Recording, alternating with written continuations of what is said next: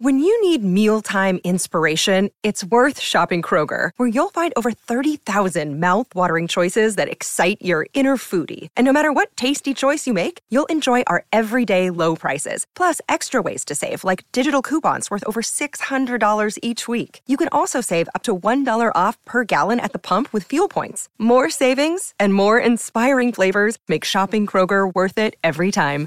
Kroger, fresh for everyone. Fuel restrictions apply. Another day is here, and you're ready for it. What to wear? Check. Breakfast, lunch, and dinner? Check. Planning for what's next and how to save for it? That's where Bank of America can help. For your financial to dos, Bank of America has experts ready to help get you closer to your goals. Get started at one of our local financial centers or 24-7 in our mobile banking app. Find a location near you at bankofamerica.com slash talk to us. What would you like the power to do? Mobile banking requires downloading the app and is only available for select devices. Message and data rates may apply. Bank of America and a member FDIC. Hola, esto es New Books Network en español.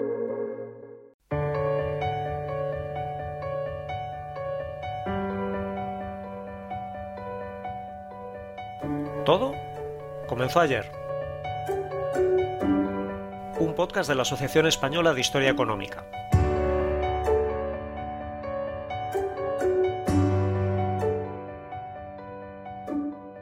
Hola, ¿cómo estáis? Soy Jorge Lafuente del Cano de la Universidad de Valladolid y esto es Todo comenzó ayer, un programa para comprender nuestra economía y nuestra sociedad desde una perspectiva de largo plazo. Hoy nos acompañan Fernando Méndez Ibisate y Estrella Trincado Aznar, profesores titulares de Historia e Instituciones Económicas en la Universidad Complutense. ¿Qué tal, Fernando? Hola, muy bien. Muchas gracias. Muy agradecido porque nos hayáis invitado a este podcast. ¿Cómo estás, Estrella? Muy bien, Jorge. También encantada de estar aquí y muy agradecida de que nos hayas invitado a todo comenzó ayer. Fernando Méndez Ibisate y Estrella Trincado Aznar son especialistas en historia del pensamiento económico y autores de una numerosa obra. Hoy nos visitan para hablar del libro que han coordinado, Pensamiento y Economía en Libertad, ensayos en homenaje al profesor Carlos Rodríguez Brown, que se edita con motivo de su jubilación de la universidad y que se ha publicado por Thomson Reuters Aranzadi. Fernando, aunque resulte complicado por lo polifacético del personaje, ¿podrías hacernos un balance de la trayectoria académica de Carlos Rodríguez Brown? Bueno, eh, mira, Jorge, más allá de ponerme ahora a enumerar las múltiples eh, publicaciones académicas y científicas que tiene Carlos, eh, otras recopilatorias de tipo más o menos divulgativo, eh, etcétera, tanto en libros como en artículos. En libros creo que tiene 28 o más, eh, en artículos, etcétera.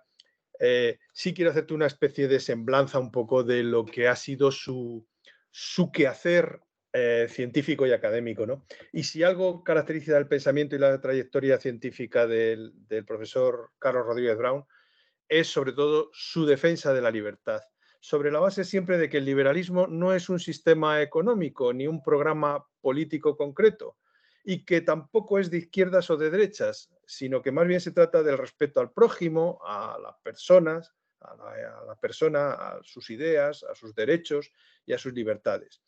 Y es que en realidad el liberalismo es más que la propiedad privada, los mercados libres o la seguridad jurídica, eh, por hablar de las tres instituciones que caracterizan, que lo caracterizan, incluso cuando eh, tomamos la seguridad jurídica únicamente circunscrita a lo que es la no violencia, el orden o la vigilancia y cumplimiento de acuerdos y, contratos.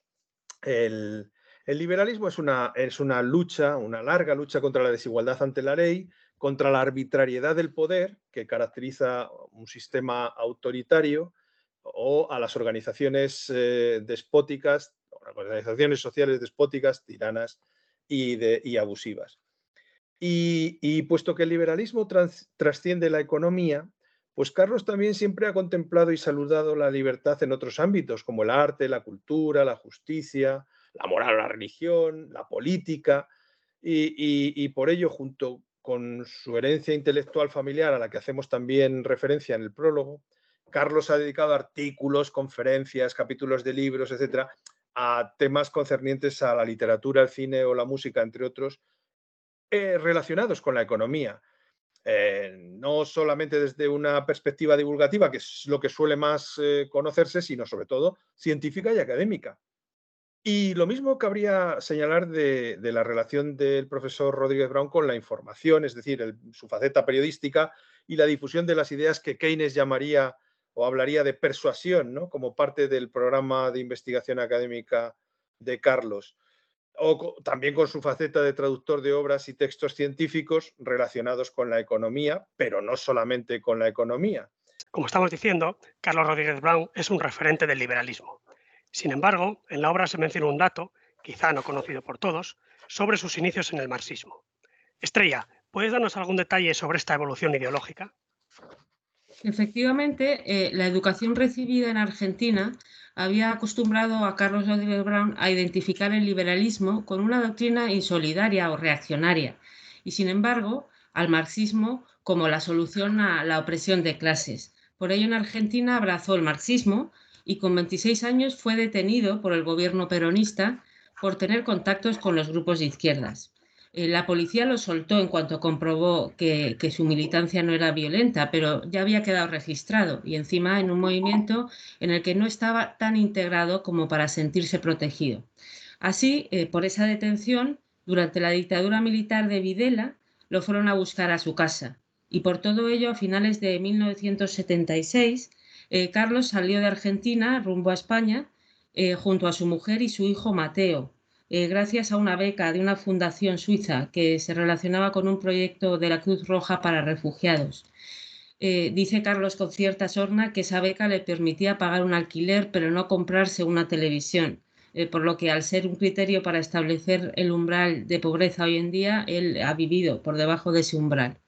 El caso es que su contacto con las ideas liberales no se produce hasta que llega a España, ya con 28 años en la Universidad Complutense de Madrid, cuando asiste al curso de doctorado que impartía Pedro Schwartz, se encontró con un método completamente distinto a lo que había aprendido hasta ese momento. Al principio se acercó a ideas socialdemócratas, fue admirador de John Stuart Mill eh, como patrocinador de la reforma ingeniería social, eh, pero resultaba que Pedro Schwartz era especialista en la obra de John Stuart Mill y estaba desandando ese camino, por lo que poco a poco la visión de Carlos fue cambiando hasta convencerse de la necesidad de defender el liberalismo. En la obra se tratan cuestiones sobre diferentes puntos de vista políticos y económicos. Dos capítulos analizan en concreto la socialdemocracia y el comunismo. ¿Hasta qué punto estas ideologías son compatibles o no con el liberalismo? Bien, si, si algo pone de manifiesto en sus escritos el profesor Rodríguez Brown con insistencia además y sin flaqueo, es que los enemigos de la libertad se encuentran en todas partes. Como dirían los, partidarios de la dialéctica, se encuentran en todos los bandos. Hay enemigos de la libertad de izquierdas, de derechas, de centro o medio pensionistas.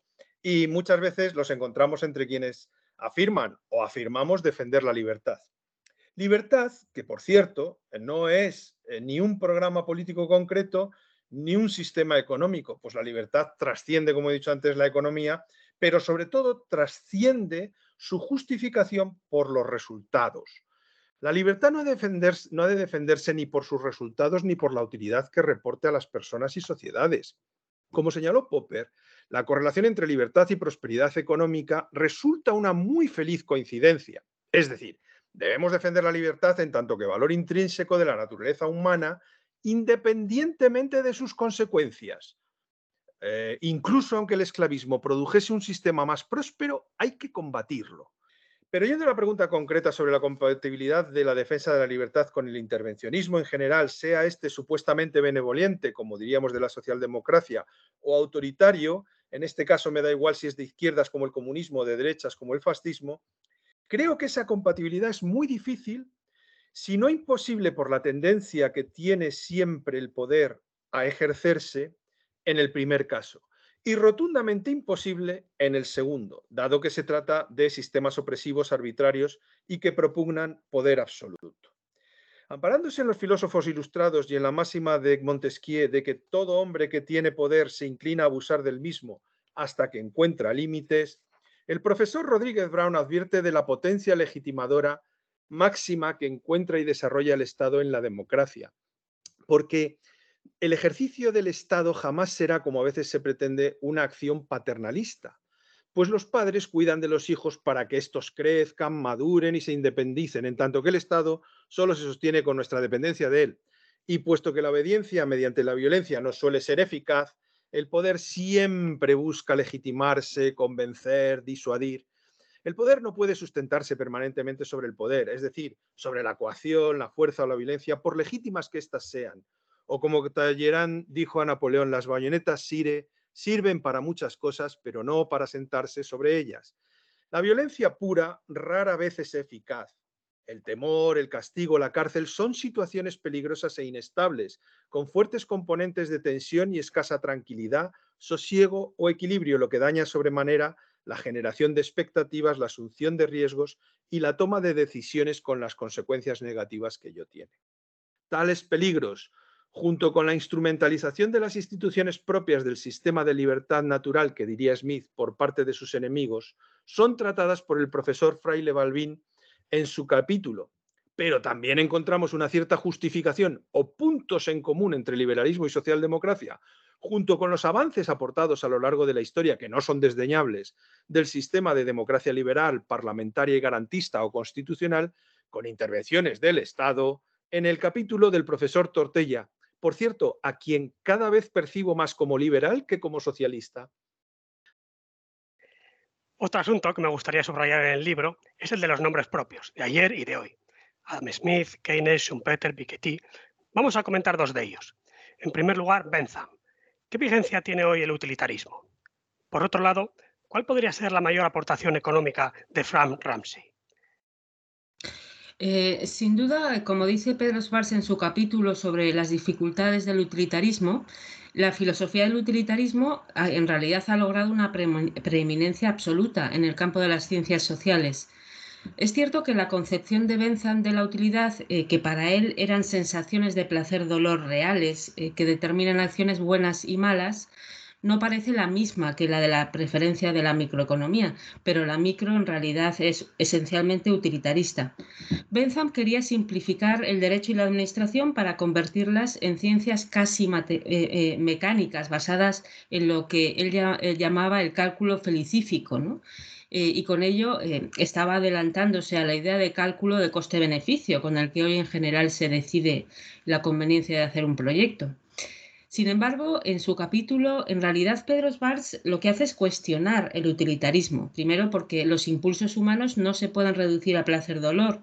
En realidad hay una variedad de valores entre los que se puede elegir y, como dijo John Stuart Mill, es mejor ser un humano insatisfecho que un cerdo satisfecho, Otra dificultad que plantea Pedro Schwartz es que el utilitarismo parece dejar de lado a las minorías, que en realidad son quienes sufren las decisiones colectivas y también que si todos nos movemos por nuestro interés, no podemos confiar en que los políticos se moverán por el interés público. La segunda pregunta que me haces, Jorge, eh, se relaciona en cierto modo con lo, que, eh, con lo que he comentado, porque Frank Ramsey utiliza un instrumental utilitarista, aunque desde un punto de vista matemático.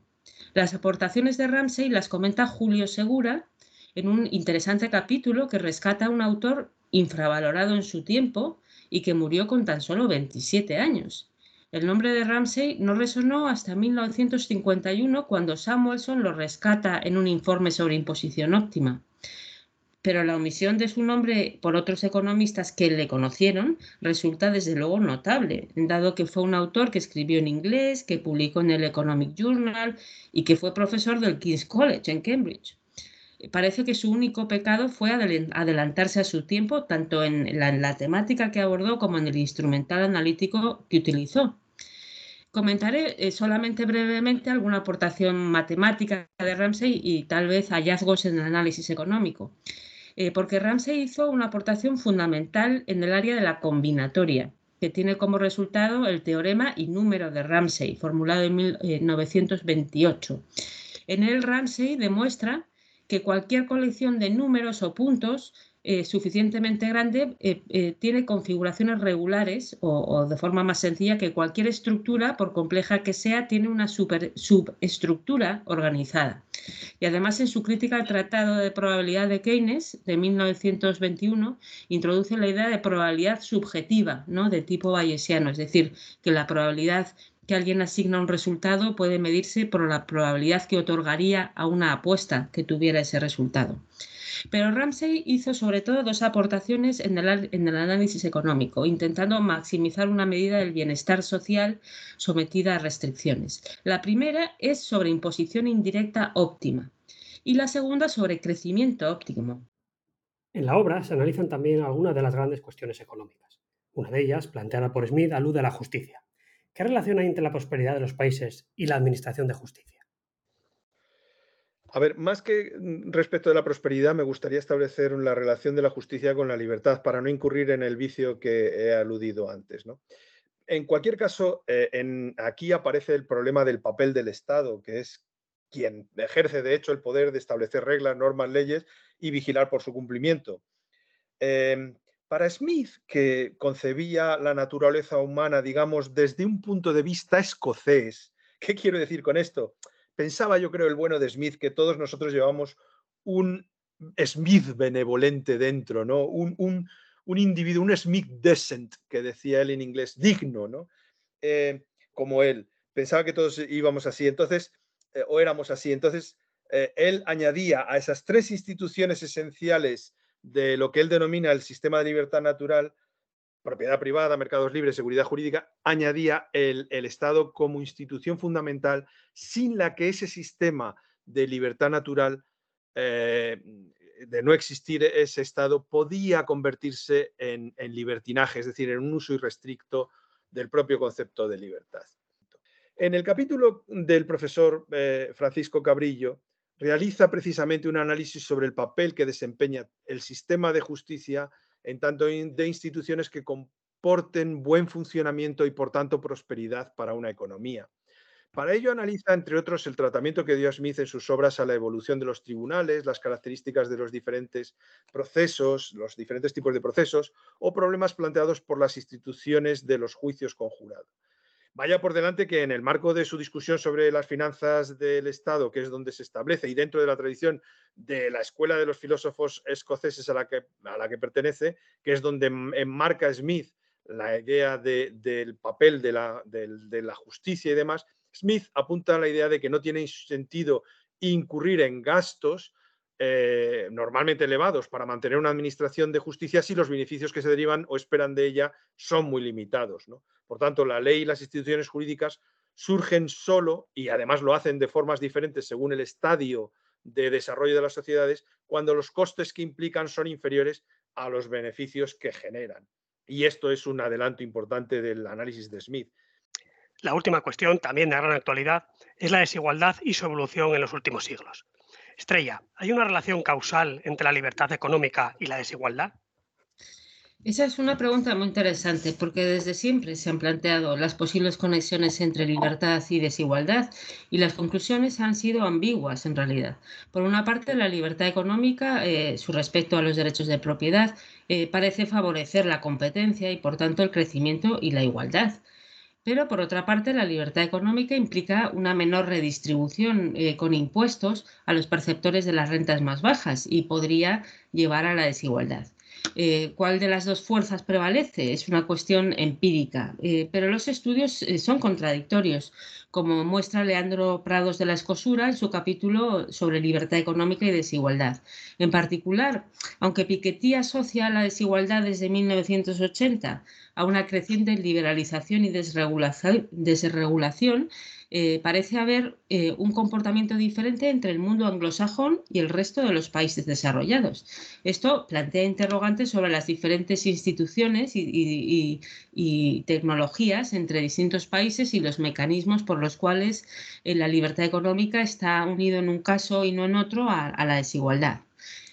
solo por extender brevemente esta idea, como muestra Leandro Prados, eh, Simón Kuznets en principio usó la dispersión salarial para definir su U invertida, que analizaba la relación entre desigualdad de la renta e ingreso medio por habitante. Pero a partir de la década de 1980, la desigualdad se ha medido a través de la concentración del ingreso en la parte superior de la distribución, que normalmente el 1%. ¿no?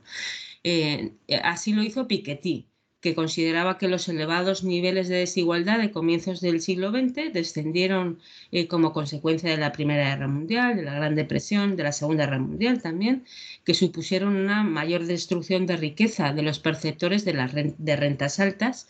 Y tras los acuerdos de Bretton Woods, eh, la presión de los partidos políticos y los sindicatos y también la amenaza soviética que estimularon la redistribución en los países desarrollados, eh, hizo surgir el estado de bienestar. De este modo, la desigualdad se mantuvo estable hasta 1980 y a finales del siglo XX el colapso de la Unión Soviética, la introducción de políticas liberalizadoras revirtieron la situación y la desigualdad comenzaría de nuevo a crecer.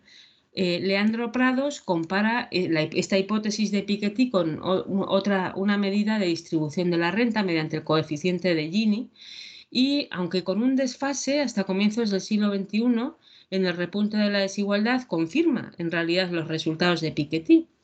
Sin embargo, muestra que ello no se debe a, una reducción de los impuestos a las rentas altas, eh, que solo se reducen en 1980 en Estados Unidos y el Reino Unido. Sin embargo, en Francia y Alemania permanecen estables hasta, hasta el año 2000. ¿no? Eh, por ello, em, intenta plantear la segunda hipótesis para el aumento de la desigualdad, es decir, que se debe a la liberalización económica. Y Leandro Prados, eh, para ello, usa un índice inspirado en el, índice mundial de libertad económica del Fraser Institute, aunque elimina el tamaño del Estado de sus cinco dimensiones, porque, como él mismo dice, la existencia de Estado es eh, muy importante para la libertad económica y aprecia que la libertad económica en la OCDE era mayor en 2007 que en cualquier momento anterior, pero que pueden distinguirse diversas fases. Por ejemplo, en Estados Unidos, Gran Bretaña, Australia, Nueva Zelanda, la libertad económica tiene un comportamiento paralelo a la desigualdad. Sin embargo, no pasa igual en Japón o los países de Europa Occidental como Francia y Suecia. Así, eh, la hipótesis explicativa basada en las instituciones eh, y la búsqueda de rentas que propone Piketty eh, solo se confirma en países anglosajones. por lo tanto, bueno, acaba diciendo Leandro Prados que tal vez esto se deba resolver a través de análisis del tipo de organización económica, eh, del hecho de que el aumento de la demanda de mano de obra altamente cualificada no se haya visto correspondido por la oferta educativa, etc. Fernando Méndez Bisate y Estrella Trincado Aznar, profesores de la Universidad Complutense de Madrid y autores del libro Pensamiento y Economía en Libertad, ensayos en homenaje al profesor Carlos Rodríguez Brown, publicado por Thomson Reuters Aranzadi. Muchas gracias por estar con nosotros en el programa de hoy. Muchas gracias a ti y a la Asociación Española de Historia Económica también, claro. Muchas gracias y ha sido un placer. Nosotros volvemos en 15 días y lo haremos con Óscar Calvo González para hablar sobre la economía española en el tiempo.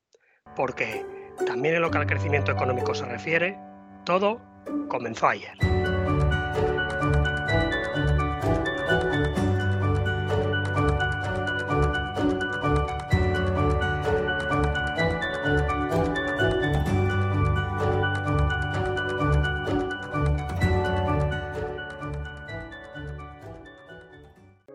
Gracias por escuchar New Books Network en español.